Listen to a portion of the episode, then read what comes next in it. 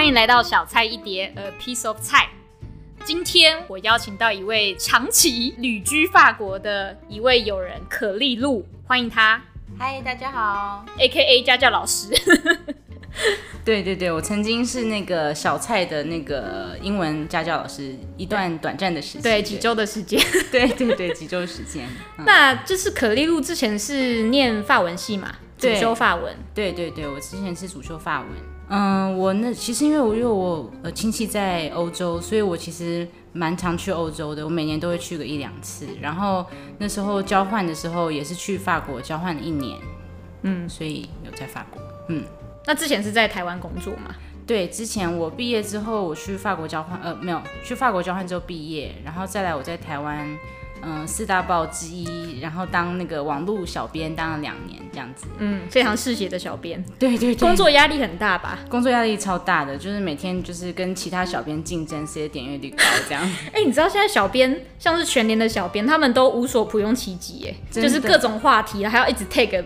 其他小编，对对，就是要这样子。就是那时候我们我们虽然没有到这么厉害的地步，可是那时候因为每天你都有后台，然后你就可以看到每个人的点阅率是多少，实况报道这样，所以压力会很大。看得到其他新闻台的点阅率，对，然后你也看到你自己的跟其他小编的，所以他都要逼你一天要 po 几篇文，然后要跟粉丝互动。对，一天至少十到十二篇，太多了吧？对对对，就是每天就是点阅率，就是像是那个要跑你那个业绩的生活的感觉这样。OK，这个就有点像，像是你应该会比较关注国际新闻，但是在台湾的新闻也，哎，现在又聊新闻，稍稍微讲一下，就是他们应该不会希望你们写太多国际新闻嘛。对，其实是这样子，因为之前我记得那时候我在做的时候，刚好是过总统大选，然后那时候对总统大选议题很有兴趣，我常常会做一些，比如说川普跟希拉蕊他们两个辩论的一些情况，嗯、可是点阅率都不是很高。然后，然后后来主编就跟我说，你知道你要找一些会煽动人的东西啊，然后我就要去找一些，好痛苦哦，对，要去找一些很煽动。哎，可是川普的话还蛮煽动的啊，那时候他还没有这么。这么厉害，对，他还没有这么，就是大家没有发现他的真面目。那时候大家只觉得哦，就是一个正常的商人呐、啊，只是讲话有时候不经大脑。可是现在真的是完全。没办法，对，OK，对那我们现在主要想想要讲的是呢，我们这集要煽动一点，大家才会想听。对对对对对，就是这样子。好，聊一下，因为你在法国是一个人一个人生活嘛？对，一个人。那你是呃怎么样找到工作？签证是怎么样办的呢？嗯，当初其实就是读完硕士之后，他说你一定要找一个六个月实习之后才可以毕业嘛，所以我找了实习之后在那边实习完就，然后。我的主管就问我说：“那你有没有想要留下来啊，继续工作这样子？”所以我就留下来。就是他们先，他们有法国有分两种工作签证，一种是叫 CDD，就是短期签证；一种叫 CDI，是长期，就是终身制。然后那我就先签了短期，然后再签了长期。那其实长期签证是一个非常非常对劳工而言很有利的一个签证，因为它完全都在保障你，就是不管你的，比如说像我一个一个月一年的假，我可能有四十多天。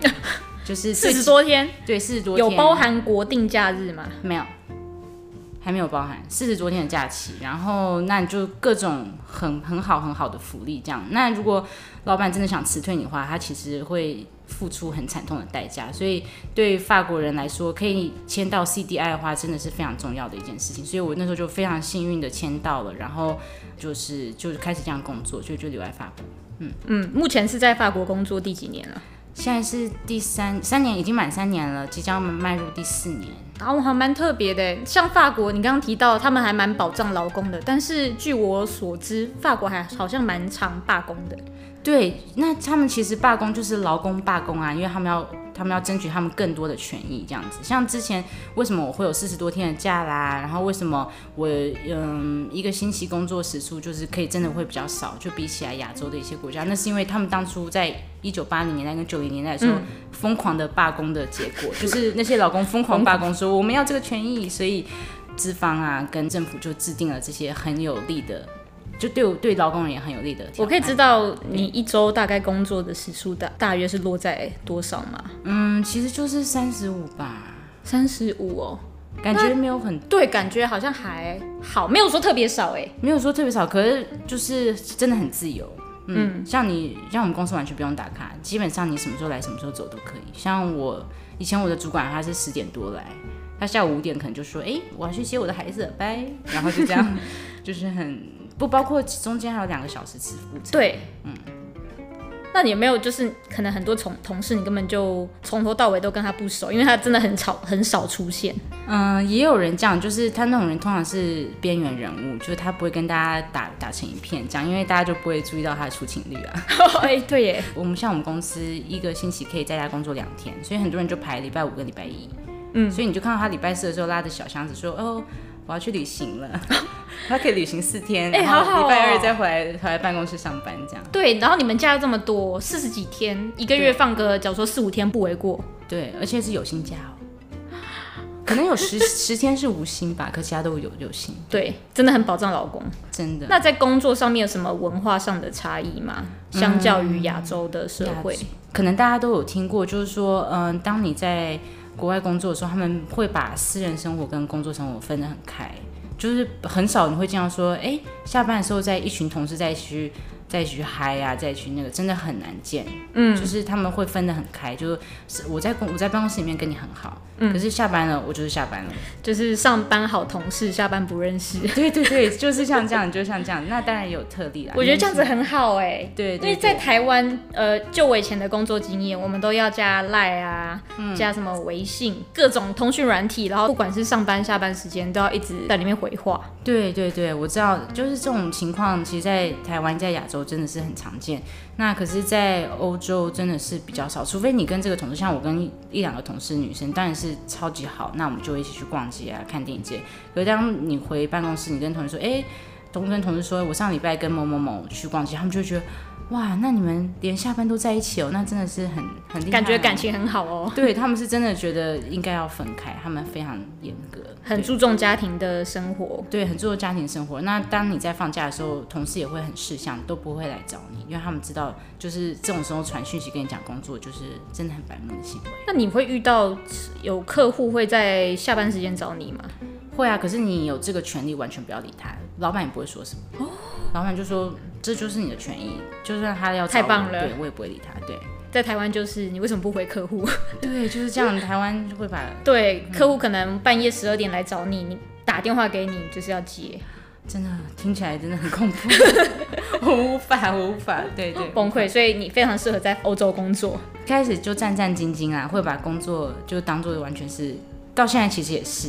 就是把工作当成生活生活中第一位或什么，可是你你会发现你的同事一直会跟你说不能这样子，嗯，就是你要把你的工作放在你的第二位，你的生活绝对是第一，矫正你的 矫正你的那个三观。对，对，而且我们公司 HR 他们是那种，如果你超过太久时间没有放假，没有请假去休息，会关心你，他会说你还好吗？你是不是工作太多了？请放假。天哪！他会说请放假，不然的话我们会我们会有麻烦，因为我们好像是我们在逼你工作这样。哇。我哎、欸，我真的不知道哎、欸，真的会这样。原来在法国是这样子，因为我们对有一个刻板印象，假如说那种意大利啊、法国、希腊，他们就是很爽啊，中午休息两个小时，再上个两个小时就喝个下午茶、啊，然后就下班了。然后休假休假非常多，所有的劳力苦力都交给亚洲人来做。的确是很多人其实还是这样子，嗯，其实就是很多人可以打混，可是因为我说过法国的那个终身合同制真的非常保护劳工，所以嗯，我们公司里面的确是有人他一直都在打混，可是他还是可以享有所有的权利，然后工作很少。有没有你有遇过那种呃 free rider 同组的，你要完成一个 project，没有很废？没有在我这一组，可是我听说其他组有，对，而且我们公司里面真的还蛮多人听说是这样子，嗯，然后老呃资方也不能对他们怎么样，没有考绩这回事，没有考绩，对，可是我觉得要看公司，因为我们公司很很大很大，我们公司在全世界有十七万人，那在法国可能也是有几万人，嗯、所以你几乎是很难去查每个人的考绩，除非你是真的去，你真的是业务的话就可以考，可是其他的就不行，嗯，嗯，了解。那其实我还蛮好奇的，可丽露，你跟法国人在当朋友或者是交往的时候，他们的私底下真面目到底是怎么样？就是，嗯，我觉得法国人其实他们是一个非常傲娇的民族。有听说？对，真的超级傲娇的。那嗯、呃，而且他们也很嘴碎，就他们可以一直讲一直讲讲，就一个议题，他们可以聊很久。就像我，那闲聊花生酱闲聊聊一个小时聊不完。对，他们真的可以聊很久，而且他们就常常你可以看到他们在露天咖啡那边就一坐就可以坐很久，嗯、就你不知道他们在聊什么，他们可以讲超级久，就是他们就是。所以他们到底在聊什么？就是很多啊，很多议题，就是小智就是哎，你知道我家就是新装潢啊，然后我那个窗帘的颜色啊，或者是你看我那个瓷砖什么都聊，就是这些可以聊很久。然后至少有些可能比较熟的，也可以开始聊一点政治啊，或者什么，就他们很会很会发表自己的意见。然后吃饭也可以从中午吃到晚上啊。对对对，就是就你在做客的时候，像。嗯，就我可以插一下，就是去做客，比如说你千万不能准时到啦，你一定要迟到，这才是礼貌。真的吗？对，你要迟到个可能十五二十分钟之类的。哦，真的吗？对，因为比如说通常邀请去家里做客，可能有女主人，对，女主人在准备啊，嗯、然后女主人还要化妆，还要自己梳洗一下，对不对？她准备好所有的餐点，还要准备自己。那当你准时到的时候，其实会让他们觉得啊。怎么会有人准时到？啊，不是约两点吗？怎么？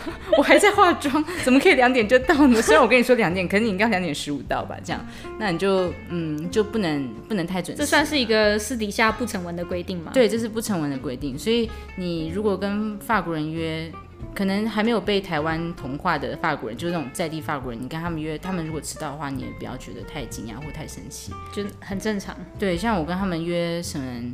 嗯，之前我比较夸张，我就约过，可能是晚上七点半吃饭吧，他们八点半就说，哎、快到喽，这样子。那你有？那你什么时候到？那时候我大概是，我还比较晚到，我那时候是八点到的。殊不知他比你更晚。对对对，那时候我想说，哎、欸，我晚一点可以吧？可是去人家家做客，当然不能这么晚啊。人家家做客就是可能是十五二十分钟这样子。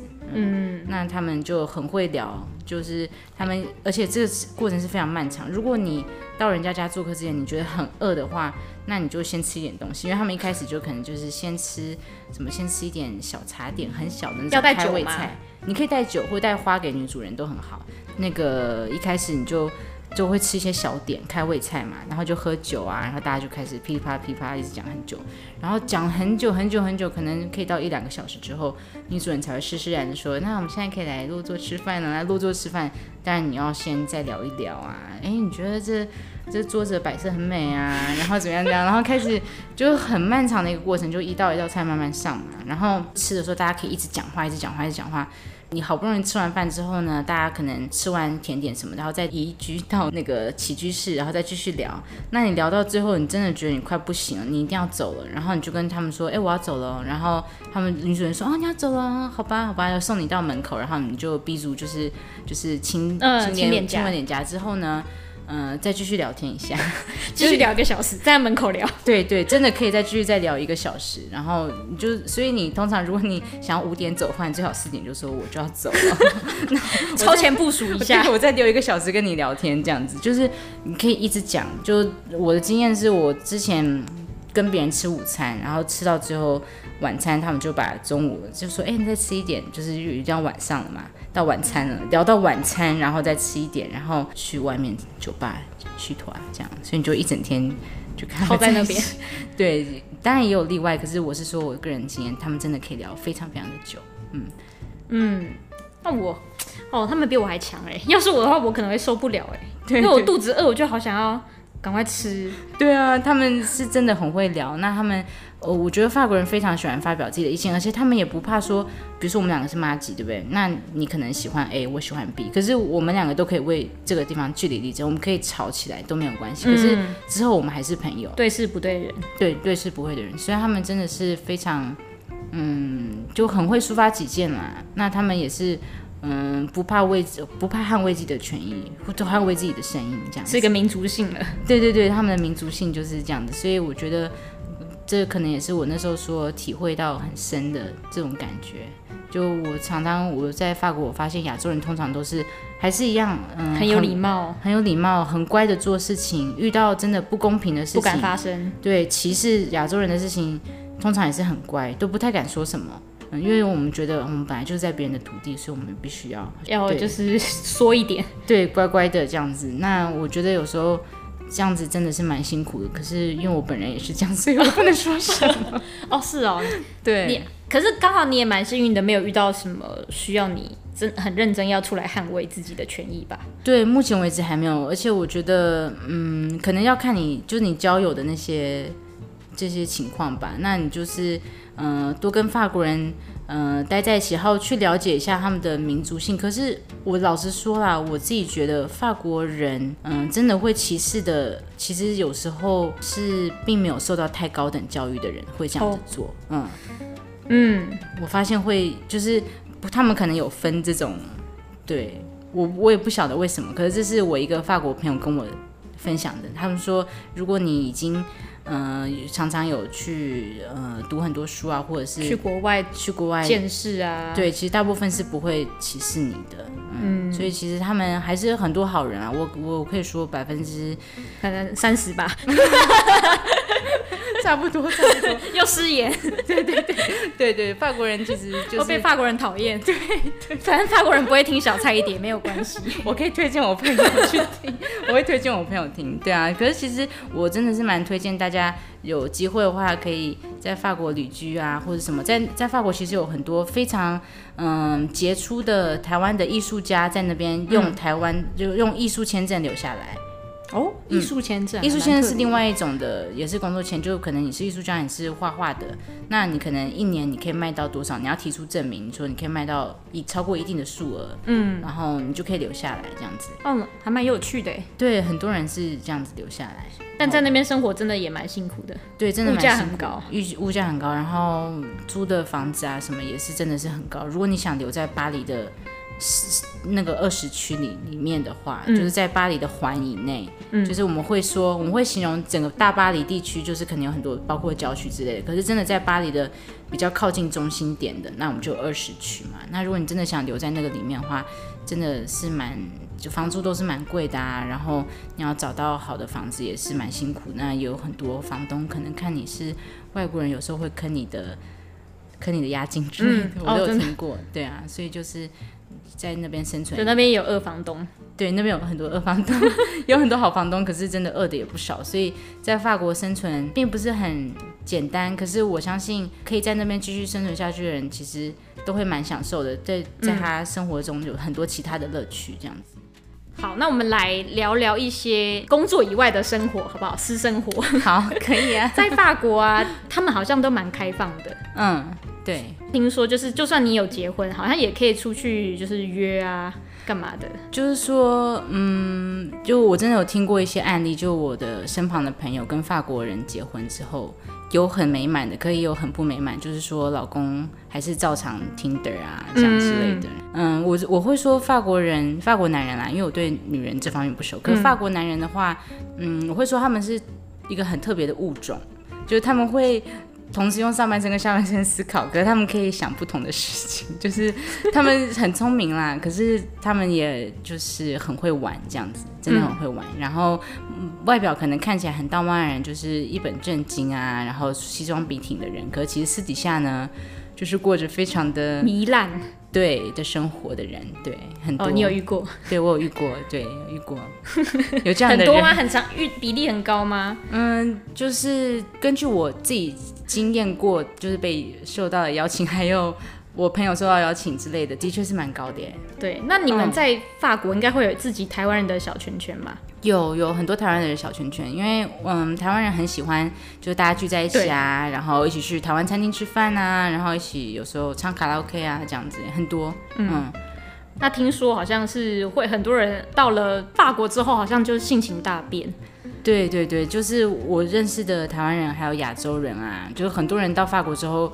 可能因为看到身旁的外国人都这样很比较开放，所以自己也变得非常的开放。所以我真的听过就蛮多，嗯，就是约的很开心的故事，就到处约跑步啊，对对对，会约夜间慢跑，很多 很多很多。对，其实我们刚呃私底下有些因为太久没见面，好几年没见了，所以我们有稍微小聊一下。嗯、那呃，可丽露有提到一个还蛮特别的观点，就是说法国人他们很常在五点到七点之间偷情。对，就是这对他们来说，他们他们自己有一个法文的说法，反正就是对他们来说，这段时间可能是我我的昵称啊，叫爱爱时间，就是法文怎么讲？法文哦。对你，你刚不是说他们有个自己的说法吗？嗯，我忘记了。好，没关系，没关系，因为我从来都不需要用到啊。好，那他们公司或者你身旁的朋友，你怎么会知道这个事情的？就是我之前就是跟同事聊天过啊，然后他们就会说，哎，我另外一个同事就是某某某说他要加班，然后另外一个人就说，哦，最好是他才不用加班，从来都不用加班。然后我就说，那为什么他要说他会加班？他说，那当然是跟他老婆讲的啊。那当然他的加班是体力活，体力加班，对，体力活，就不是工作加班。对对对，哦，嗯，是哦。其实他们应该也大概都知道，因为他们的文化就是这样子嘛。嗯。他们文化就是这样，所以离婚率也蛮高的。对，离婚率也蛮高，所以其实法国人有很多人最后就不结婚，他们选择一种叫做 b a x e 就是呃伴侣同居制度，嗯、就是我跟你同居了一阵一阵子嘛，然后我们觉得说，哎、嗯，那我们应该要有个制度来保障，因为可能我们会有小孩或什么。那如果有一天你离开我，不管是男生离开女生，或者女女生离开男生，那总有一方要付赡养费什么的。可是我们又不想结婚，嗯，所以我们就会签伴侣同居制度。然后这就是它的效率，真的有点像是婚姻制度，只是你们真的没有，你们没有结婚，结婚对。那其实这个跟跟结婚好像没有什么差，因为都有法律的约束力。对，可是当然还是不太一样嘛。那结婚的话，你可能要办婚礼啊，昭告天下，啊，哦，比较省钱的方式。对对，办理同居制度就是那种你真的很不想结婚，可是你必须要保障自己的。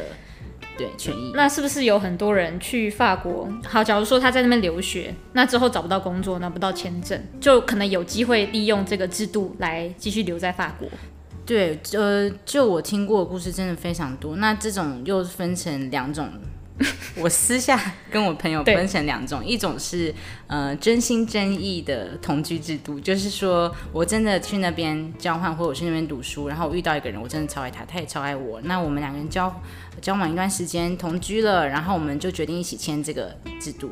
那另外一种是逼不得已制度，逼不得已就是说你在那边待了一段时间，呃，读书了，那你很想留下来，可你找不到工作，那你知道，嗯、呃，你。你没有工作没办法留下来，可是有另外一个方法可以留下来，就是签伴侣同居制度，那就会有一种呃像是合约，就说，那你让我留下来，那、就是、我可以用别的方式来当做一个交换。对对对，很多人是用这种方法，嗯，哦，对，有些法国男生会直接跟你说，你想留下来吗？我可以帮你啊。对，真的有。那这个是一对一吗？没有一对多吧？没有一对多，那样子的话就太猛了。想说，哎、欸，那哎、欸，这个可以是，应该是可以是一门生意吧？嗯，我知道有些人会私下交易这样子啊。嗯，可是我身旁的朋友没有，可他们的他们有听过，就是这种东西其实还蛮多的。嗯，就有点像是，也不是，也这样说也不好，就是一个买卖的，就是买卖伴侣。对啊，买一个你可以留在这边的居留权。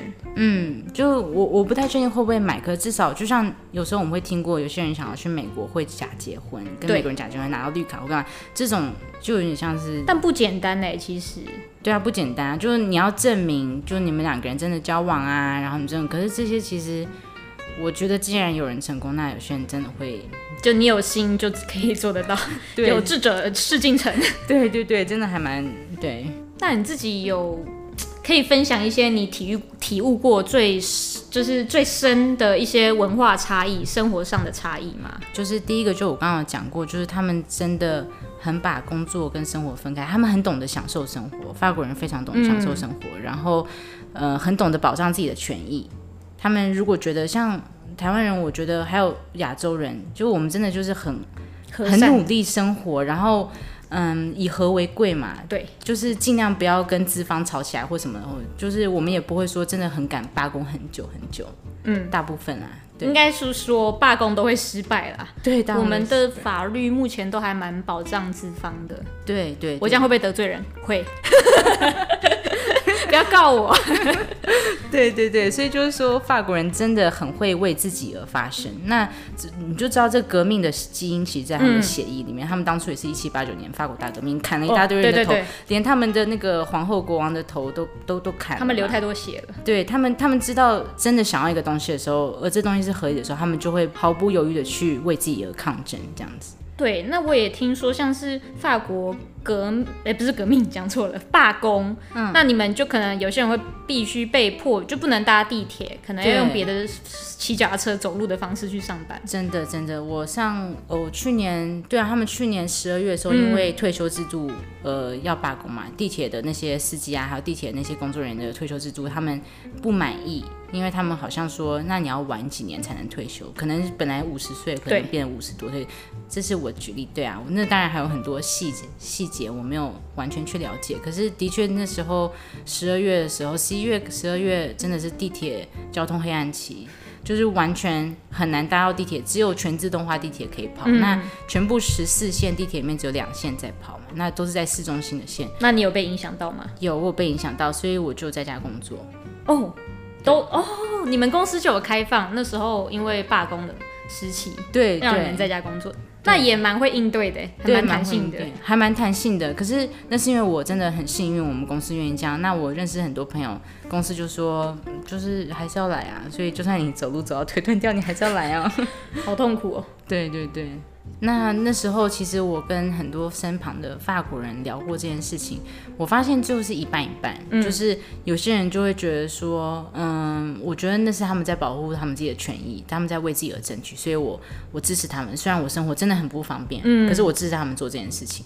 那还有另外一部分人就会觉得说，啊，你看，害我现在我住在郊区，我来本来就已经很累了，那我现在根本就不能正常上下班，所以就真的是分一半一半。那我觉得可能。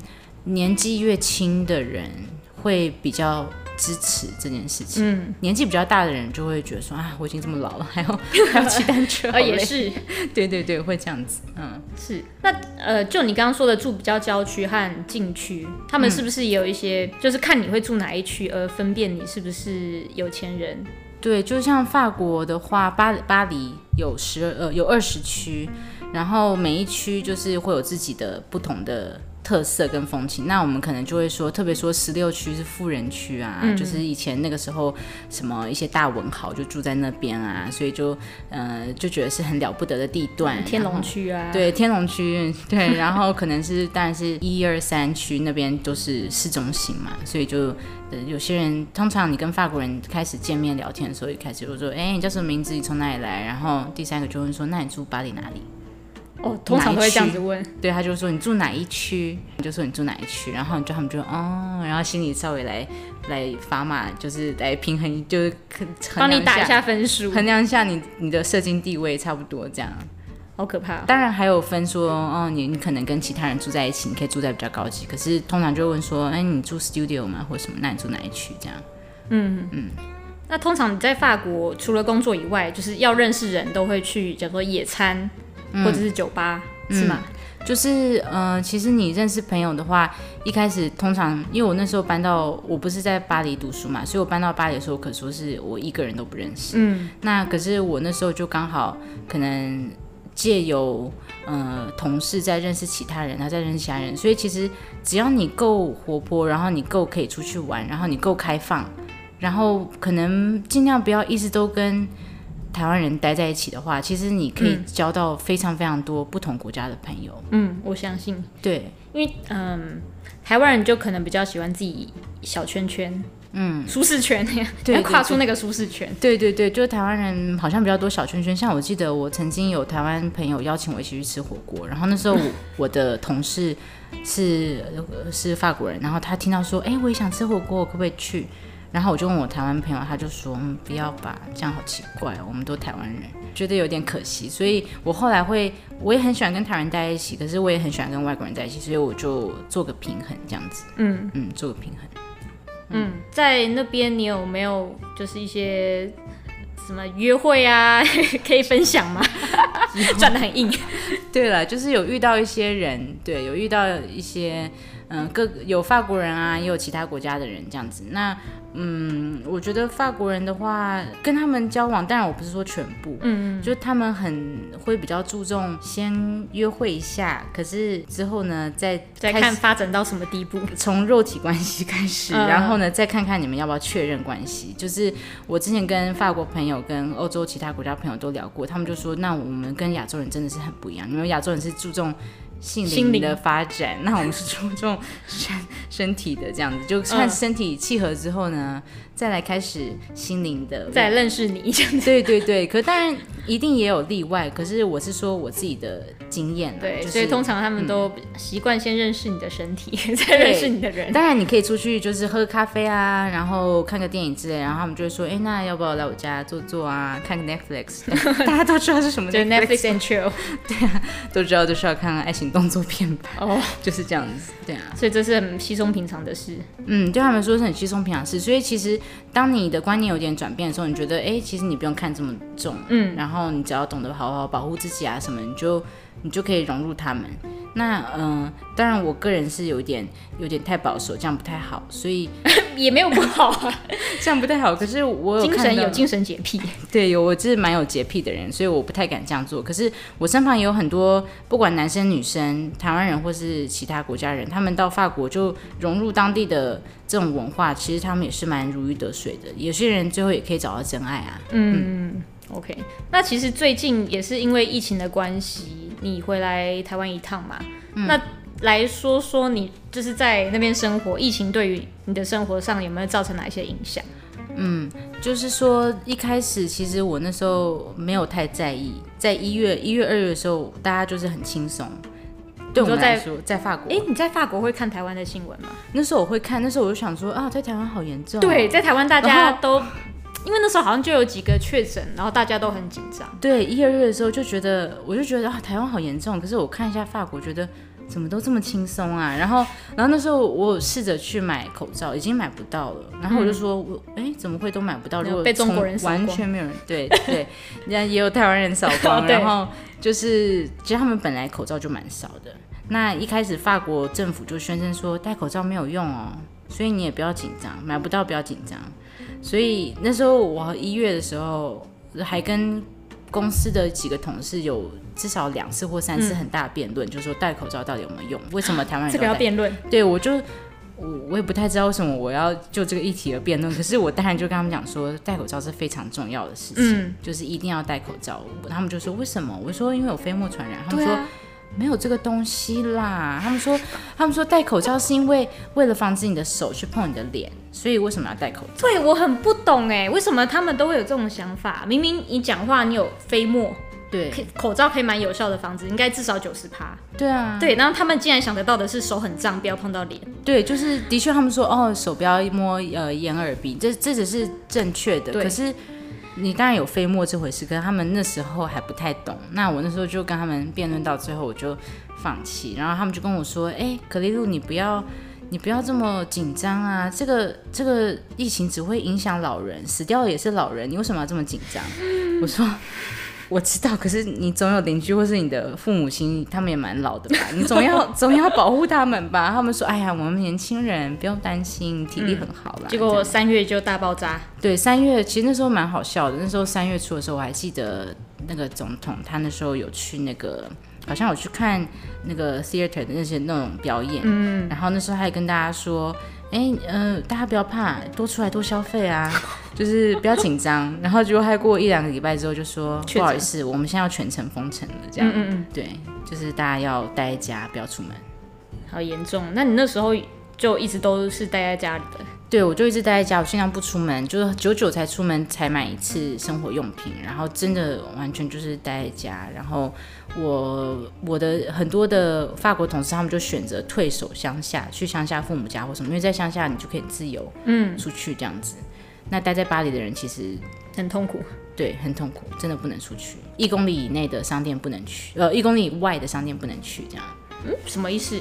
一公里外的商店不能去，就是那时候你出门的时候，你必须要签一个切结书，就是写有点像切结书，就声明书，就说哦，我是某某某，然后我我的地址是哪里，然后我出门的目的是为了可能 A 我要去采买东西，B 我要去上班，我一定要去公司，哦、一定要写、哦，或怎么样？对，你要这样写，要签名，然后说我出门时间是什么时候，你只能在外面待一个小时，然后只能去一公里以内的商店买东西，会有巡逻的武装的那种警察或者什么，他们会来。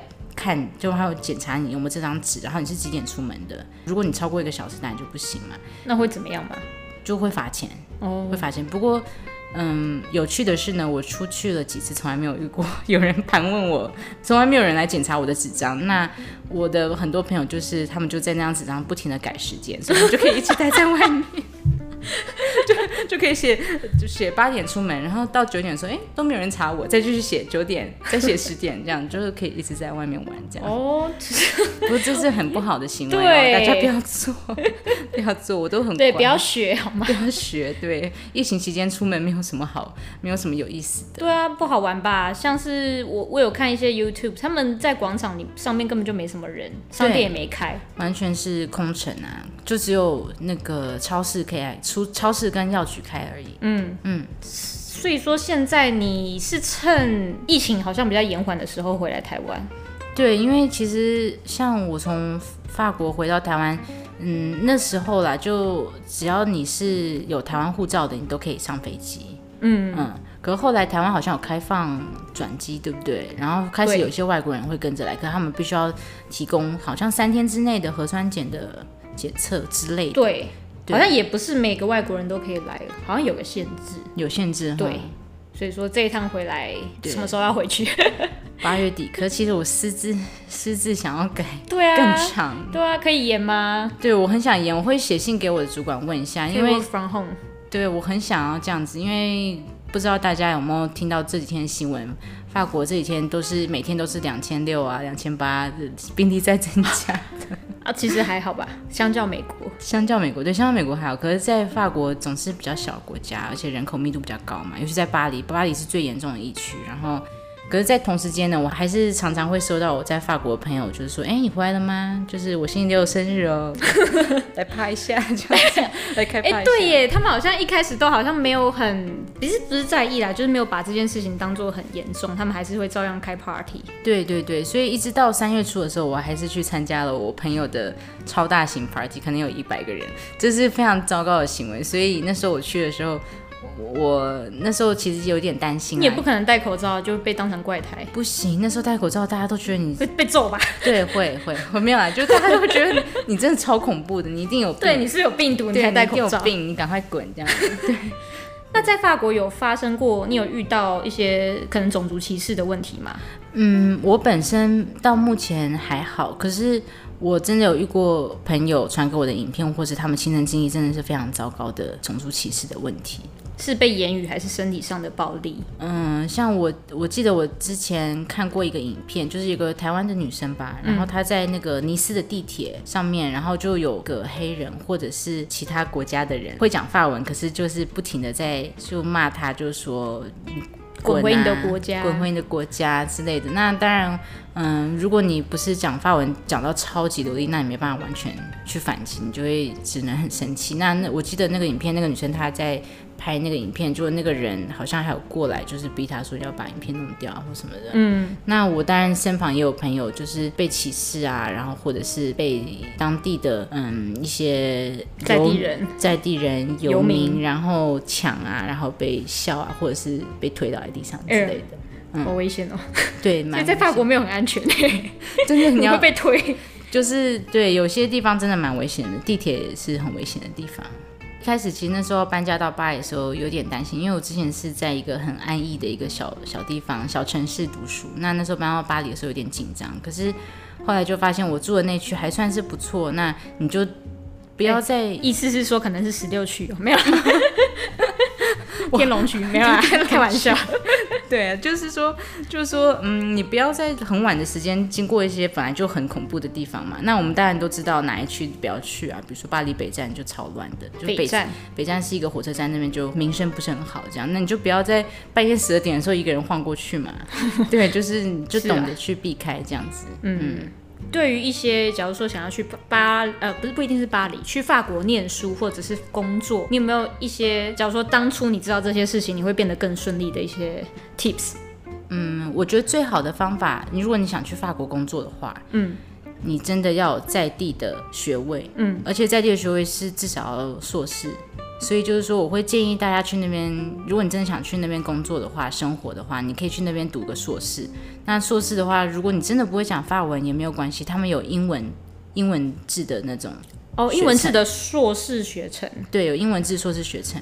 对，所以通常是商学院，所以你当然你读商的话，对你以后找工作也是更有利嘛。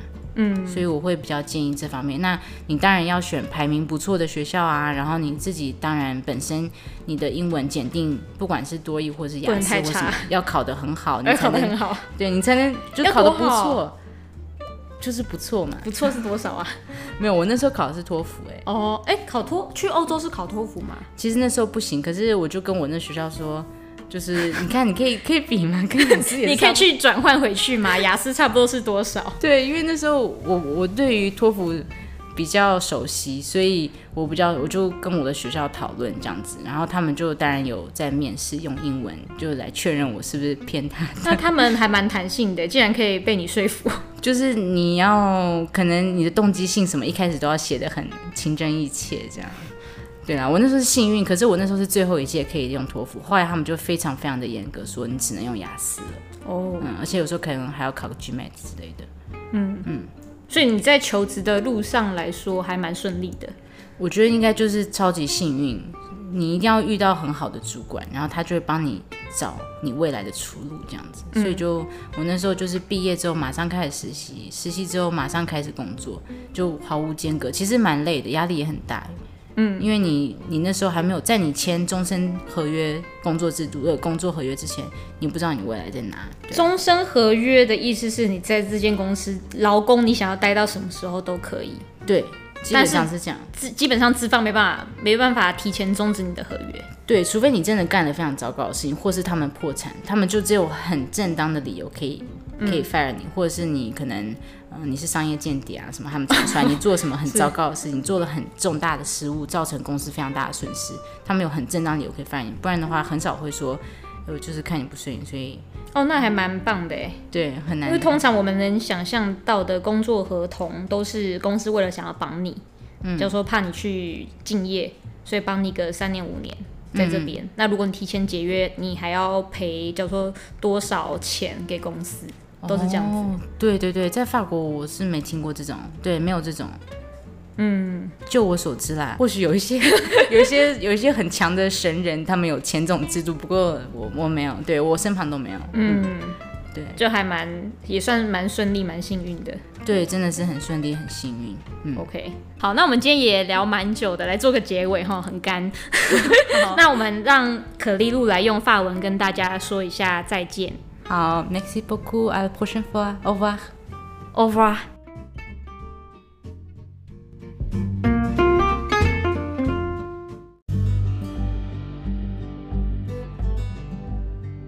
本节目嘉宾的言论纯属个人意见，并不代表本台立场。如有雷同，纯属巧合。